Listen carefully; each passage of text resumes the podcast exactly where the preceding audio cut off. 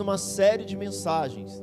E nessa série de mensagens nós estamos pregando sobre os milagres de Jesus. Estamos pregando sobre os milagres de Jesus que ele fez ali no Evangelho de João. Ali no Evangelho de João, Jesus não chama, João não chama os milagres de Jesus de milagres, mas ele chama de sinais, porque cada um desses sete milagres selecionados por João, feitos por Jesus, era para apontar Jesus como Cristo. Ainda que Jesus tivesse feito diante de João muitos outros milagres, esses sete milagres eram para apontar Jesus como o Cristo, o Filho de Deus. Então, o primeiro milagre que Jesus fez, quem lembra qual foi o primeiro milagre que Jesus fez em João, irmãos? Amém. Qual foi o segundo milagre? A cura a cura do filho do oficial do rei. Qual foi o terceiro milagre que Jesus fez em João? Nós já falamos dele. A cura do paralítico no tanque de Betesda, estava lá há 38 anos. Quarto milagre, qual foi? Tem a ver com comida. Você que gosta de comer, qual foi o milagre? Multiplicação de pães e peixes. E semana passada nós falamos, é fácil está na sua memória, nós falamos que Jesus fez o quê? Jesus andou sobre as águas, né? Jesus acalmou uma tempestade. Todos esses milagres, então, Jesus fez com um propósito: demonstrar quem ele era, demonstrar que ele tinha poder sobre os elementos da natureza, demonstrar que era capaz de criar a partir do nada, demonstrar que ele é o eu sou, como nós vimos semana passada. E hoje, irmãos, nós vamos ver que Jesus, ele cura um cego de nascença. São poucos os milagres no Novo Testamento onde diz que a enfermidade de alguém era de nascença. Então, este milagre que nós vamos ver hoje, este cego era um cego de nascença. E nós vamos ver que Jesus, lá no capítulo 7, Jesus ele está fazendo milagres na região da, da Galileia, o interior do país. Então os irmãos de Jesus estão incrédulos com ele. Então os irmãos de Jesus dizem: se você é o Cristo, por que, que você não vai para Jerusalém? Jerusalém é a capital de tudo, Jerusalém é a capital do nosso país. Então ali as pessoas viriam quem é você. E Jesus disse para ele: Olha, não é chegada a minha hora. E por que, que os, os irmãos de Jesus queriam que Jesus fosse para Jerusalém? Porque eles estavam celebrando uma das três principais festas dos judeus. E essa festa era a festa dos tabernáculos. Logo depois que seus irmãos vão para Jerusalém, Jesus sobe para Jerusalém. E a fariseus começam a confrontá-lo, porque a multidão falava muito a respeito de Jesus. Será que ele é o Cristo? Será que ele é o Senhor? E Jesus começa então a discutir com os fariseus. E lá no capítulo 8, verso 12, Jesus faz uma declaração chocante. Eu queria que você acompanhasse comigo João 8, 12, porque tem a ver com o que nós vamos compartilhar nessa noite. João 8, verso 12. Olha o que diz. De novo, de novo, lhes falava Jesus. Eu sou o que, irmãos? O que, Jesus disse que ele é? Jesus é o que? A luz do mundo. Agora, Jesus, ele não faz, por exemplo, na multiplicação dos pães e peixes, ele multiplica pão e ele diz: Eu sou o pão que desceu do céu. Mas aqui Jesus começa dizendo primeiro quem ele é. E o que que ele é? Ele é o que? A luz do mundo. E aí, os fariseus querendo testá-los, os fariseus tinham pegado e levado até Jesus uma mulher que estava em adultério. Mas você sabe, Jesus envergonhou aqueles fariseus. Jesus os fez é, dizendo quem não tem pecado atire a primeira pedra. Então eles envergonhados eles saem. Então os fariseus, os religiosos, eles estão com ódio no seu coração a respeito de Jesus. Mas no capítulo 9 nós vemos que Jesus vai ilustrar, Jesus vai trazer na prática e demonstrar na prática que Ele é a luz do mundo. Amém? Então vamos ler capítulo 9, do 1 até o verso 4, tá bom? Do 1 ao 4, eu queria que você prestasse bastante atenção, que você orasse para que Deus falasse o seu coração, para que essa palavra fosse alimento durante toda a sua semana. Vamos lá. Caminhando Jesus, viu um homem cego de nascer. E seus discípulos perguntaram: Mestre, quem pecou? Este ou faz para que nascesse cego? Jesus, respondeu-lhe Jesus: Nem ele pecou, nem seus pais, mas foi para que se manifestasse nele as obras de Deus. É necessário que façamos as obras daquele que me enviou, enquanto é dia, a noite vem, quando ninguém pode trabalhar. Vou ler o 5 também. Enquanto estou no mundo, sou a luz do mundo. Então a primeira coisa que nós vemos é a condição desse homem. Qual que era a condição desse homem? Era a condição de alguém cego de nascença. Era a condição de alguém que não tinha as estruturas mínimas de um olho para poder enxergar. Era alguém, irmãos, que estava pedindo esmolas. Era alguém que estava necessitado. Era alguém que estava desamparado. Este homem, por si mesmo, não podia fazer nada. Então ele se posiciona ali em Jerusalém, porque ali ia passar muitos peregrinos e quem sabe ele, alguém teria compaixão dele para ganhar uma pequena esmola. A primeira coisa que eu queria te dizer é que a condição daquele homem é a condição de todo homem sem Cristo. É a condição de todo homem sem Deus. E eu não estou dizendo apenas de crer em Deus, mas eu estou dizendo de ter a Cristo como seu Senhor. Aquele homem vivia debaixo de uma cegueira. Irmãos, nós podemos ter os nossos olhos naturais perfeitos, podemos ter a nossa mente perfeita. Talvez você nem precise usar óculos, mas muitos e eu diria todo ser humano ao nascer, ele nasceu com a natureza de Adão. E nós nascemos cegos para quem Cristo é. Lá em 2 Coríntios capítulo 4, verso 4, projeta para mim, por favor. 2 Coríntios 4, 4. 2 Coríntios 4, verso 4. Acompanha comigo. Nos quais o Deus deste século cegou o entendimento dos incrédulos, para que não lhe resplandeça a luz do Evangelho, que é a glória de Cristo. Veja bem, Deus ali está com D maiúsculo ou D, ou D minúsculo? Por isso, quando você for escrever lá no zap, não escreve Deus te abençoe com D minúsculo. Deus minúsculo é Deus estranho, é ídolos. Deus, o nosso Deus verdadeiro, é Deus com D maiúsculo, amém, irmãos? Então qual que era? O que que o diabo faz com as pessoas? O diabo faz o quê? Ele faz o quê? Cega. Agora a cegueira aqui não é física, mas é uma cegueira espiritual. Um cego, ele não tem esperança para ele, a não ser que alguém vá até ele e o veja. Irmãos, todos nós estávamos nessa condição de cegos, quantas vezes o Evangelho te foi pregado, quantas vezes o Evangelho te foi falado, quantas vezes o Evangelho te foi ministrado. Talvez você nasceu num lar com pais cristãos, talvez você nasceu num lar cristão, mas você parece que não enxergava as coisas de Deus um palmo diante do seu nariz. Mas glória a Deus, porque um dia Cristo tirou as escamas dos seus olhos e a luz do Evangelho resplandeceu sobre você mas talvez essa luz não resplandeceu ainda. Talvez você entrou aqui nessa noite, você já ouviu falar de Jesus, pessoas já oraram por você, mas eu quero dizer, essa é a noite que a luz do Evangelho vai resplandecer sobre a sua vida.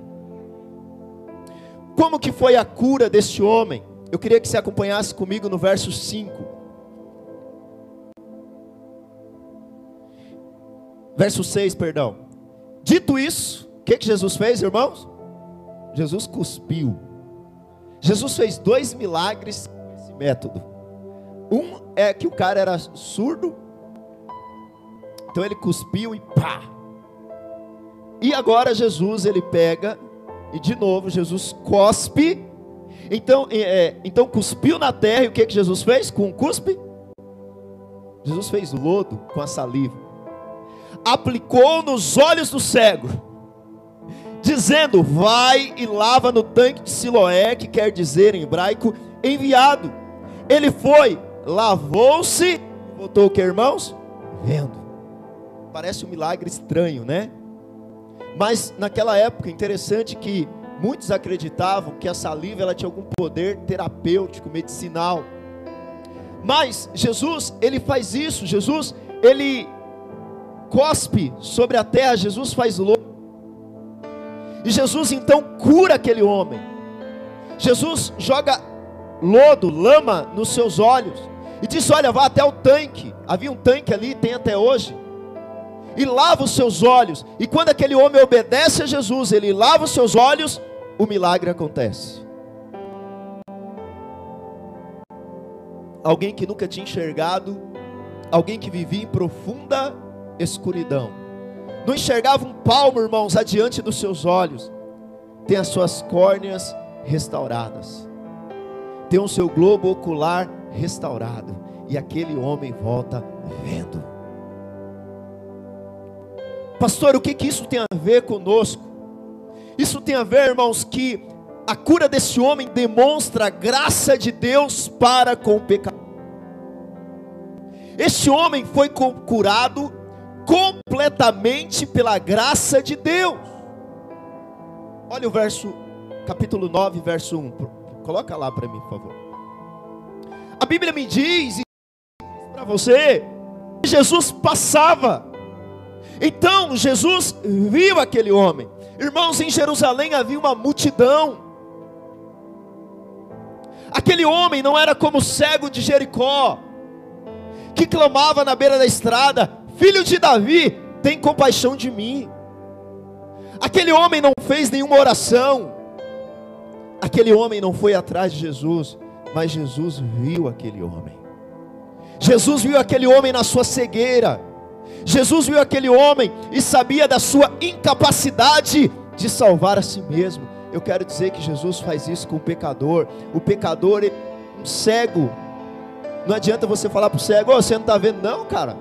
Já falei para você tantas vezes, é até maldade, é ou não é, irmão? Às vezes você está falando para uns parentes seus, para de beber, meu. Vai para a vida da igreja. Crê em Jesus. Mas ele ainda está cego, irmãos. Mas eu quero dizer para você que Jesus viu aquele homem, o curou completamente pela graça. Jesus poderia ter passado direto. Era sábado. Jesus poderia descansar era o dia do descanso. Você percebe a graça de Jesus em contrapartida com os discípulos de Jesus?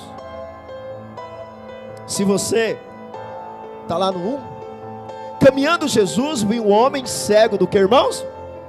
Agora olha o verso 2. E os seus discípulos, seus discípulos viram o que? Os seus discípulos perguntaram: Mestre, quem pecou? este ou seus pais. Enquanto Jesus está preocupado com o cego, enquanto Jesus quer libertar o cego, os seus discípulos estavam preocupados com o pecado do cego. Estava preocupado com a causa da cegueira. Estava preocupado em acusá-lo. Por que será que esse cego está assim? Ele que pecou. Ele tinha, ele, os judeus tinham uma crença que uma criança poderia pecar até no ventre. Será que ele está cego, deficiente desse jeito, porque o pai pecou? Irmãos, quantos de nós somos rápidos? E principalmente quando é pecado dos outros, né? Por que, que fulano está desempregado? Não deve ter dado dízimo esse mês. Por que, que fulano bateu o carro? Por que, que fulano está desse jeito? Por que, que separou? Por que, que o casamento está assim? Nós muitas vezes não temos compaixão do pecador. Mas nós procuramos o porquê que o pecador teve aquilo. Será que é maldição hereditária? No meio evangélico tem muito isso. Êxodo diz, né, que a maldição dos filhos acompanharia os pais até a quarta geração. Mas graças a Deus pela nova aliança, porque o profeta Jeremias diz que não mais os pais comeriam uvas verdes e os dentes dos filhos debotariam, desbotariam. Sabe, irmãos, ao invés de nós ficarmos procurando a causa do que as pessoas estão sofrendo, Jesus não corrigiu a teologia dos discípulos. Jesus não corrigiu, Jesus não ficou atrás o porquê ele estava daquele jeito. Não, irmãos. Jesus simplesmente curou aquele homem. Sabe, há dias, talvez você está procurando. Por que, que eu estou passando isso? Por que, que eu estou vivendo isso? O que, que eu pequei? E talvez depois que você procura, você fala, acho que eu não pequei não. Claro, nós pecamos. Será que foi meu avô que pecou? Irmãos, eu quero dizer algo para você. Recorra à graça de Deus. Recorra a Jesus. Assim como Jesus viu aquele homem, Jesus vê você nessa noite. E essa noite Jesus tirar as escamas dos nossos olhos. Amém, irmãos?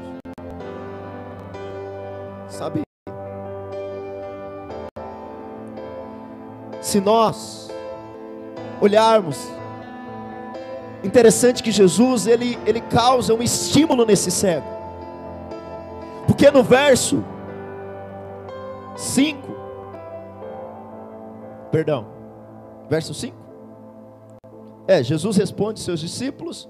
Então, lá no verso 6, depois disso cuspiu na terra, e tendo feito lodo com saliva, aplicou aos olhos do cego, dizendo: Vai, lava no tanque de Siloé. Sabe o que é maravilhoso? Alguém aqui já caiu um cisco no seu olho alguma vez? Já? Os outros não caíram um cisco no seu olho? Já caiu alguma coisa no seu olho que te incomodou pra caramba? Já? Irmãos, quando você cai algo no seu olho, o que, que você procura? Rapidamente, né? Tem alguma coisa aqui? Só para aqui? Agora, irmão, você já pensou uma quantidade de barro dentro do seu olho? Tem como você não obedecer a Jesus? Sabe, talvez se aquele homem não tivesse o barro nos seus olhos, Jesus dissesse: Vai lá no tanque de Siloé lavar. Sabe o que, que ele faria? Eu não. Para quê? Eu estou confortável. Já me acostumei com escuridão. Mas esse é o poder do Evangelho. Quando a palavra nos é pregada, o Senhor nos incomoda. A palavra nos causa incômodo, então nós procuramos o sangue do Cordeiro para nos lavar. Sabe, a palavra do Evangelho é essa, quando te é pregada, te causa incômodo, e você fala: Eu não posso mais continuar nessa mesma vida, eu não posso mais continuar com os meus olhos cheios de terra, eu preciso procurar a Jesus, irmãos, essa é a experiência de todos nós quando a palavra de Deus a nós é pregada, nos causa incômodo, e nós procuramos ao Senhor para que nós sejamos purificados de toda impureza. Eu não sei se esse cego tinha noção do que estava acontecendo com ele, mas eu sei de uma coisa: ele precisava correr até o tanque de Siloé rapidamente. Você tem pregado o Evangelho para alguém? quero dizer para você que a palavra vai causar incômodo. E em breve essas pessoas estarão correndo até o tanque de Siloé. Esse, esse nome é muito sugestivo, porque o nome significa o quê? Enviado. Jesus é o enviado de Deus, que pode nos purificar de todos os nossos pecados. E se você está aqui nessa noite, você tem sentido um incômodo dentro de você, eu quero dizer para você que já é o mover de Deus, dizendo para você: procure a Jesus. Procure o enviado de Deus para que você seja purificado. Glória a Deus, irmãos. Interessante que após esse cego ser curado, algumas pessoas ficam espantadas com o que acontece. E os primeiros que ficam espantados é os vizinhos. Não sei se você tem vizinho curioso. Depois que eu fui morar em apartamento, eu quase não conheço meus vizinhos. Mas normalmente vizinho é gente curiosa, é ou não é? Quantos concordam que vizinho é gente curiosa? Levanta a mão. Você sabe que você é vizinho de alguém também, né? Então você de você mesmo. No verso 8, olha o que Jesus diz, o que a palavra diz. 9, 8. Então os vizinhos, que antes o conheciam de vista, como mendigo, perguntavam: Não é este o que estava sentado pedindo esmolas? Uns diziam: É sim. Outros, não, mas se parece com ele. Ele então respondeu: Sou eu. Perguntaram-lhe, pois, como te foram abertos os olhos? Respondeu: O homem chamado Jesus fez lodo, untou-me e os olhos e disse-me: Vai ao tanque de Siloé e lava. Então fui, lavei, estou vendo. Disseram-lhe: Pois onde está ele? Respondeu: Não sei. Primeiro interrogatório que esse homem vai ter é o interrogatório dos seus vizinhos. Aqueles vizinhos conheciam o cego desde quando era criança. Aqueles vizinhos conheciam aquele sujeito e sabia da tristeza dos seus pais, de desde o seu nascimento ter alguém que já era cego. Os seus vizinhos sabiam da luta para sustentá-lo, daquele cego pedindo esmolas, próximo ao templo de Jerusalém. Eles o conheciam muito bem, irmãos. Como que pode alguém que antes era beberrão, não estou mais falando do cego, mas estou falando muitas vezes do nosso testemunho. Alguém que era mentiroso, alguém que antes roubava, alguém que antes traía a esposa, de uma hora para outra foi mudar de vida. Como que pode? Sabe, todo aquele que encontra Jesus, ele vai espantar os seus vizinhos. Que encontra Jesus, as pessoas não vão entender e vai dizer: "O que que aconteceu com você? Como que você mudou desse jeito?" Como que você transformou? Irmãos, alguém que vem para a vida da igreja, mas que continua a mesma pessoa, que os seus vizinhos não fiquem espantados com você. Eu quero dizer algo para você. Talvez você ainda não teve encontro com Jesus. Aquele cego, ele não tinha revelação de quem era Jesus. No verso 11, projeta para mim o verso 11, por favor. Olha o que diz o verso 11. Respondeu ele, o homem chamado Jesus. Para ele, Jesus era apenas o que, irmãos? Jesus era o quê? Um homem. Apesar dos seus olhos naturais terem sido tirado a cegueira, espiritualmente esse homem ainda era cego. Porque para ele, Jesus era apenas um homem.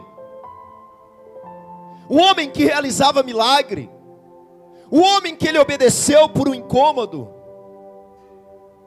Apesar de testemunhar os seus vizinhos apesar de ter vivido um milagre, apesar de ter tido a sua vista restaurada, para aquele homem, Jesus era apenas um homem, e essa é a cegueira espiritual, irmãos, destes séculos. Se você perguntar para as pessoas, você acredita em Jesus? A maioria delas acredita. Jesus foi um homem que viveu há dois mil anos atrás, lá na Galileia. Irmãos, eu quero dizer que isso não salva ter revelação que Jesus foi apenas um homem, não salva. Logo em seguida, qual foi a primeira coisa que o homem acreditava a respeito de Jesus? Que Jesus era o quê? Vamos repetir isso? Jesus era o quê?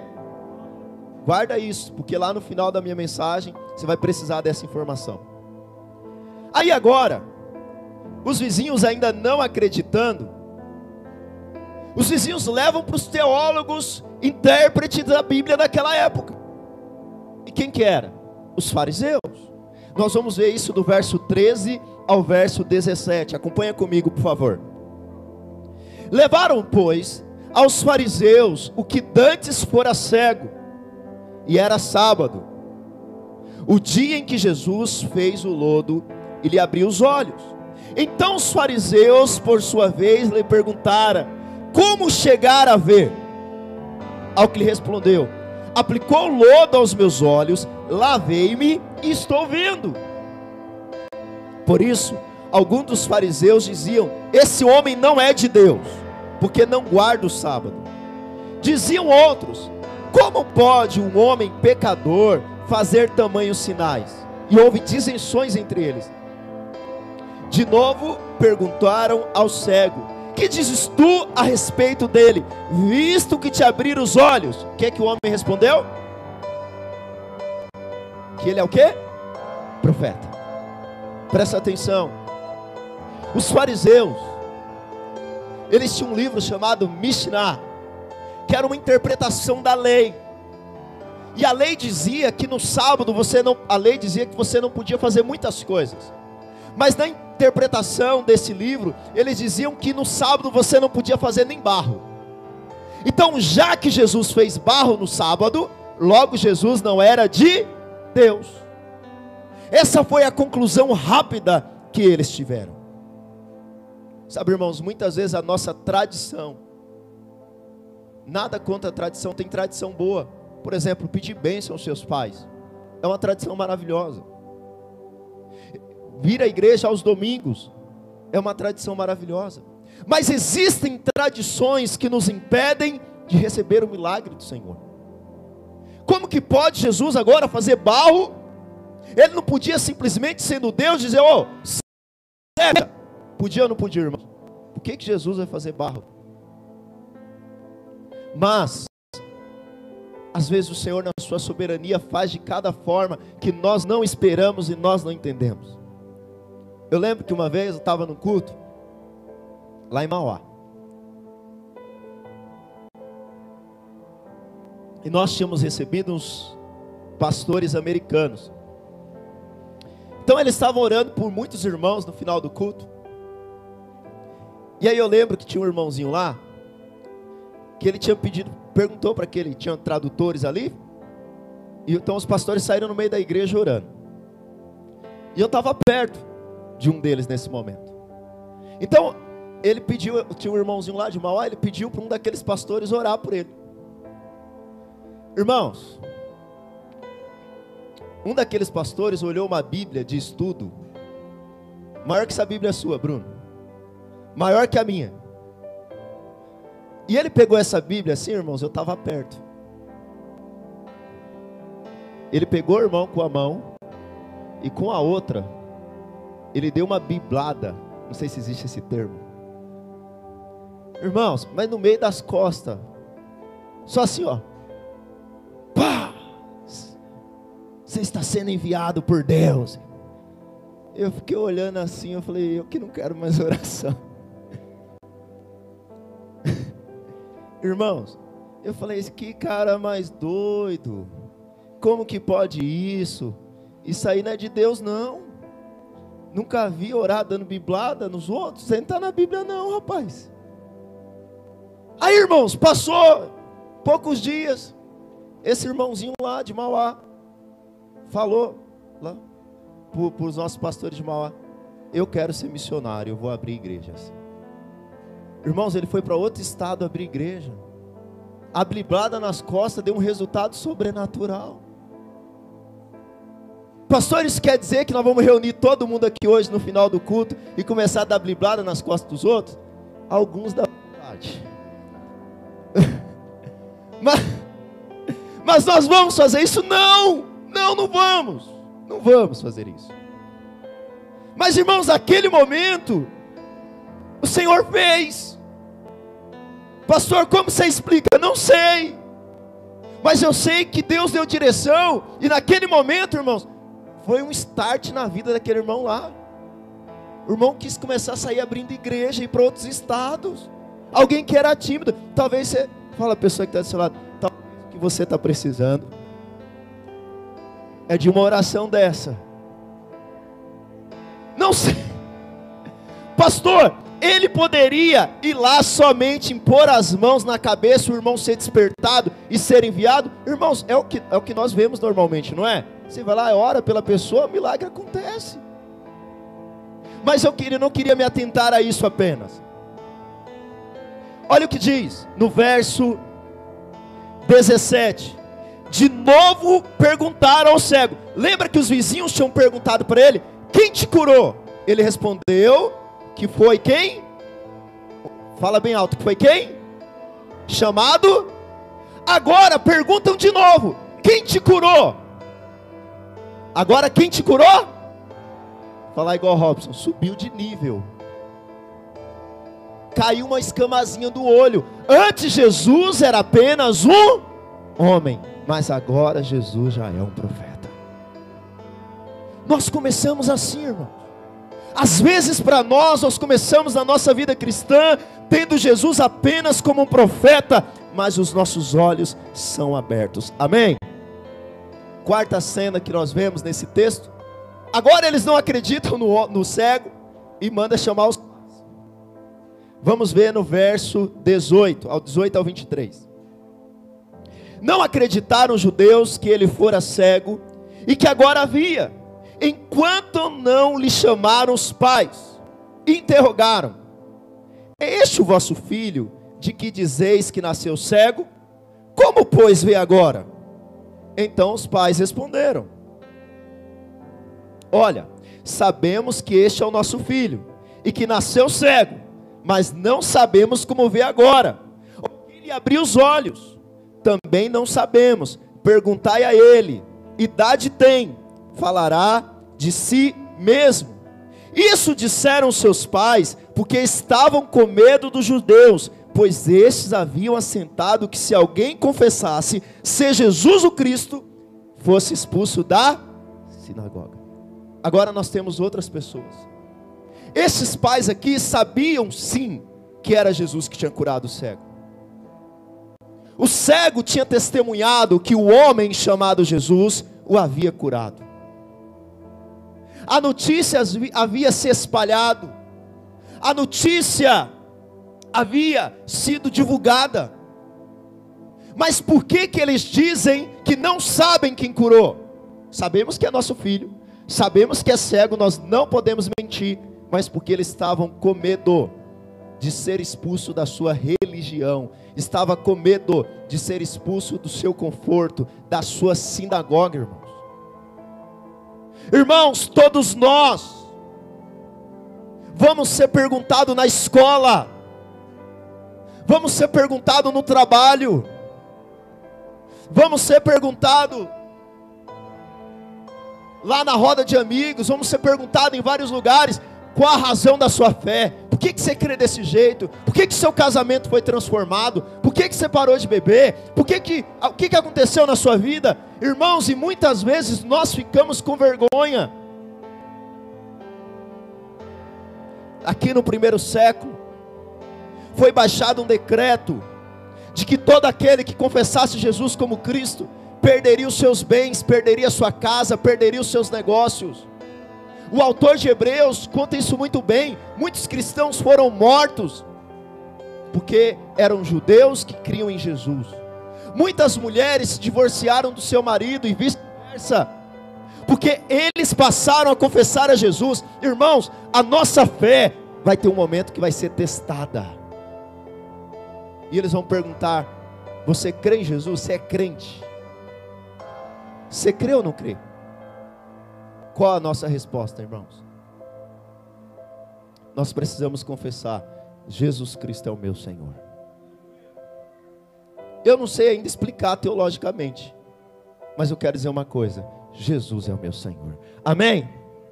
Bom, então, já que o cego é maior, vamos mandar chamar o cego de volta verso 24. Vou ler até o 34, acompanha comigo. Os fariseus voltar, voltam, perdão, desculpa, deixa eu voltar para cá. Então chamaram pela segunda vez o homem que fora cego e lhe disseram: Dá glória a Deus, viu? Nós sabemos se o homem é pecador. Ele retrucou: Se é pecador, eu não sei. Uma coisa eu sei: eu era cego e agora vejo. Perguntaram-lhe, pois: que fez ele? Como te abriu os olhos? Ele respondeu, já vos disse, não atendeste, o cego fica bravo, o ex-cego agora. Ele fica irritado. Vocês já me perguntaram umas dez vezes esse negócio? Já disse como que é isso? Vocês estão perguntando de novo. Então ele diz, ele respondeu, já vos disse, não atendeste, por que quereis ouvir outra vez? Porventura quereis vós também tornar-vos seus discípulos? Então injuriaram e lhe disseram, discípulo dele és tu. Nós somos discípulos de quem? Toda vez que você vê na Bíblia, Deus deu a vocês Moisés, discípulos de Moisés, e aqui está se referindo à lei dada por Moisés. 29, os fariseus dizem: Sabemos que Deus falou a Moisés, mas este, referindo a Jesus, nem sabemos de onde é. Respondeu-lhe o homem: Nisto é de estranhar, que vós não sabeis de onde ele é, e contudo me abriu os olhos. Sabemos que Deus não atende a pecadores, mas pelo contrário, se alguém teme a Deus e pratica a sua vontade, a este atende. Desde que há mundo jamais se ouviu que alguém tenha aberto os olhos de um cego de nascença. Se ele, se este não fosse de Deus, nada poderia fazer. Mas ele retrucaram: Tu é nascido todo em pecado e nos ensina a nós? E o que? Expulsaram eles. Aqui, irmãos, nós temos o testemunho dos cegos. Os fariseus voltou a questioná-lo. O fariseu voltou a pressioná-lo. Esse cego sabia as implicações que teria sobre ele e sobre a sua família, caso ele não negasse a Jesus e não retrocedesse na sua fé. Porém, aquele homem ele tem convicção do milagre que aconteceu na sua vida. Ele tem convicção de quem abriu seus olhos. Ele dá um testemunho tremendo. Deus não ouve pecadores. Essa é uma verdade. Deus não ouve pecadores. Sabe por quê? Porque pecador não tem crédito. Por isso, quando nós oramos, nós não oramos no nosso nome, nós oramos no nome de quem? Jesus. Isso não é para ser um mantra, mas você ora é porque Jesus não tem pecado. Jesus é santo. E tudo que eu peço, eu não peço na minha conta, porque eu sou pecador e eu não tenho direito. Mas Jesus, que pagou os meus pecados, ele conquistou tudo na cruz do Calvário. Deus não ouve pecadores, mas Deus ouve a Jesus, o meu intercessor que está à destra de Deus. Amém? Talvez alguns irmãos falem assim: ah, pastor, eu não estou fazendo casa de paz, eu não prego o evangelho. A gente pergunta por quê, irmão? Ah, eu não sei pregar ainda. Irmãos, conhecer a palavra é super importante, estude muito. Mas mesmo que você não tenha conhecimento, habilidosos, se você souber dizer, eu era cego e agora eu vejo. Pastor, mas eu não era cego. Irmão, mas eu e você, talvez nós éramos viciados em bebida, nós éramos truculentos, gente enrolada, gente problemática, mas Jesus transformou a sua vida. Então você pode dizer: Eu era cego, mas agora eu vejo, agora eu confio nele. Para terminar, Quero ler com você do verso 35 ao 41. Jesus volta à nossa cena. Ouvindo Jesus que o tinha expulsado, encontrando-lhe perguntou: Cres tu no filho do homem? Filho, homem aí, está com H maiúsculo. Aqui está falando do Cristo, não é filho do homem comum. Ele respondeu e disse: Quem é Senhor? Para que nele eu creia. Ele não tinha revelação ainda que era o Cristo. Primeiro, Jesus para ele era quem? O homem. Fazia milagres. Depois, Jesus é para ele um profeta. Aí Jesus pergunta: Vem cá, você crê no Filho do Homem? Você crê no Cristo? Ele pergunta: Senhor, eu não sei quem é o Cristo. Então Jesus dá a resposta. E disse-lhe Jesus: Já eu tenho visto, e o que fala contigo? Jesus se revela e diz: oh, O Cristo sou eu. Então vem a revelação e a quebra da maior cegueira que alguém pode ter. Então afirmou ele: Creio, homem. Creio, profeta. Creio quem? E o que que ele fez? O adorou. Agora Jesus para ele não é mais homem. Para ele, Jesus não é mais profeta. Para ele, Jesus é Deus Todo-Poderoso. Digno dele prostrar e adorar e dizer: Este é o Filho do Homem, este é o Cristo. Sabe o que, que te salva? O que te salva não é crer que Jesus foi um homem bonzinho, ele foi. Não é crer que Jesus é um profeta, ele foi. O que te salva é se nessa noite os seus olhos forem abertos para você crer que Jesus é o Cristo. Você crê que Jesus é o Filho de Deus? e dentro do seu coração, ou até mesmo fisicamente, você prostrar e se adorar, e adorar e dizer: Tu és o Senhor, o Deus Todo-Poderoso que se fez carne e habitou entre nós. Fique de pé no seu lugar. Sabe, irmãos, Jesus prossegue no verso 39. Eu vou terminar de ler esses versículos com você de pé, mas eu queria que você não se dispersasse. Prosseguiu Jesus: Eu vim a este mundo para juízo, a fim de que os que não veem vejam, e os que veem se tornem cegos. Porque os fariseus achavam que viam. Os fariseus, na sua prepotência, achavam que sabiam alguma coisa. Algum dentre os fariseus que estavam perto dele perguntou: Acaso nós também somos cegos? Nessa hora só faltou Jesus falar para ele assim: Você quer que eu desenhe? Vocês não estão entendendo que vocês acham que vocês enxergam, mas vocês são cegos? Vocês são apenas religiosos? Respondeu-lhe Jesus: Se vocês fossem cegos, não teria pecado algum. Mas porque agora dizeis, nós vemos, subsiste o vosso pecado. Irmãos, sabe quando alguém acha que pela lei, como os fariseus, estão salvos, pelas suas obras, pelos seus merecimentos, estão salvos. Irmãos, esse é o maior perigo que alguém pode correr. Sabe uma criança que está suja e tem água na caixa e ela sabe que está suja e aí o pai fala: vai lá e toma banho, menino. O problema é resolvido facilmente. Você sabe qual é o grande problema? Quando a criança está suja, o pai fala: menino, você está sujo. Ele diz: não, mãe, eu estou limpinho, estou perfeito. Você sabe qual é o grande problema? é quando alguém fala assim: Não, eu creio em Jesus. Você já viu aquela frase? Eu tenho Jesus no meu coração. Sabe, eu tenho Jesus. Jesus é um profeta. Jesus foi um bom homem. Mas nunca teve revelação que ele é o Cristo, o Filho de Deus. Sabe, você tem revelação que Jesus é o Cristo, o Filho de Deus? Feche os seus olhos ou no seu coração. Você que entrou aqui nessa noite, Sabe, não olhe para quem está do seu lado. Irmãos, nós não podemos ser cegos guiando outros cegos. Tem um dia que a luz do Evangelho precisa resplandecer sobre nós. Que a luz do Evangelho precisa ser aberta em nosso coração. Sabe, no dia 15 de setembro de 2004, a cegueira dos meus olhos caiu. Eu criei em Jesus.